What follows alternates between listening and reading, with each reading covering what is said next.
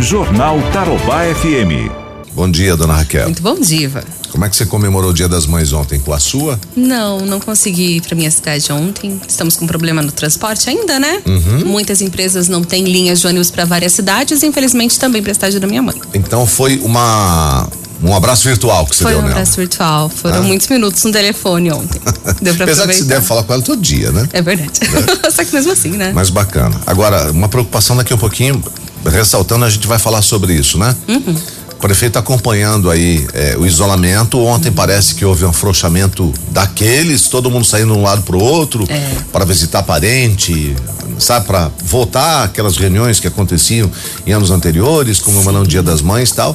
E isso não é que é proibido, né? É, isso é restritivo. Vai do bom senso. E aí, né? por consequência disso tudo, pode ser desse afrouxamento aí, não por parte dos, dos responsáveis pela saúde pública, mas por conta do comportamento inadequado da população, pode acarretar num novo fechamento do comércio aqui em nossa cidade, né? Exatamente. A gente Por sabe. conta da transmissão comunitária Isso. do Covid-19. Já já a gente vai falar sobre o assunto, né? Muitas pessoas, principalmente no Dia das Mães, eu sei, a minha família é assim, né? Dia das Mães, a minha vozinha tá bem velhinha já, então vem gente, vinha gente de fora, de outros estados, para se reunir.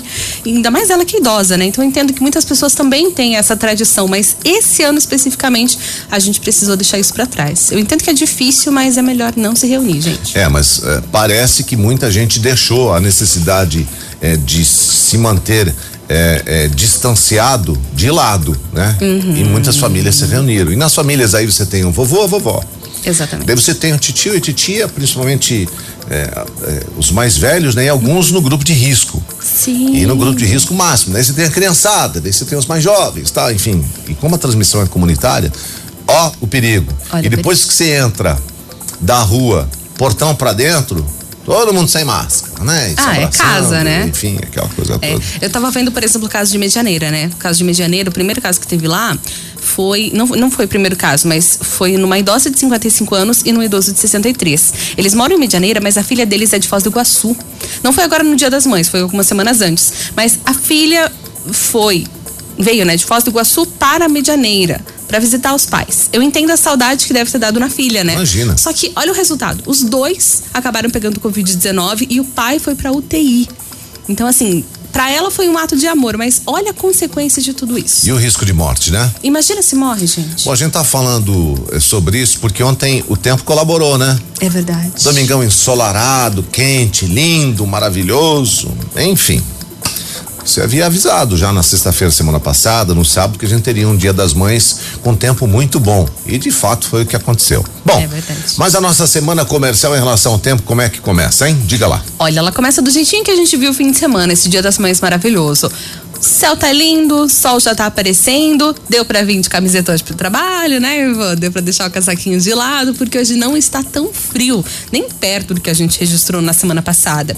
E realmente a previsão era isso hoje. Só que quem gosta desse calorzinho vai aproveitando hoje, máxima deve chegar aos 28 graus, sensação pode ser até de 30 graus aqui em Cascavel, mas temos previsão de chuva e novamente queda nas temperaturas aqui em Cascavel. Essa previsão de chuva Assim como eu já venho aí avisando nos últimos dias, é a mesma previsão aí da semana passada. Previsão de chuva para hoje, ou melhor, amanhã, terça-feira, dia 12, quarta-feira, dia 13 de maio. Temos previsão de. Não sei se está certo, mas tomara. São 45 milímetros que são previstos para Aí amanhã. é chuva boa. Aí sim. E um pouquinho mais de 6 milímetros aí para a próxima quarta-feira é a chuva que a gente está precisando, porque como o Rogério vai contar, temos rodízio no abastecimento em várias cidades do Paraná, situação tão crítica que está. Então temos essa previsão de chuva boa para amanhã. Vou repetir, são mais de 50 milímetros que são previstos para amanhã e quarta-feira. E depois dessa chuvarada, quedinha nas temperaturas. Não deve ser tão intensa quanto foi na última semana.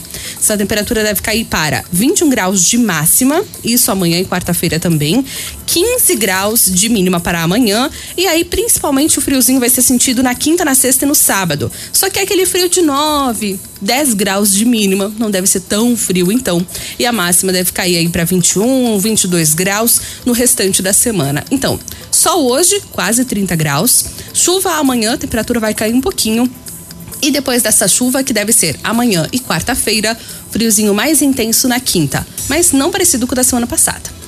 Beleza. Beleza? Vamos encarar então, né? Obrigado, Raquel. Valeu. 16 graus a temperatura, 71% a umidade relativa do ar. Jornal Tarobá FM.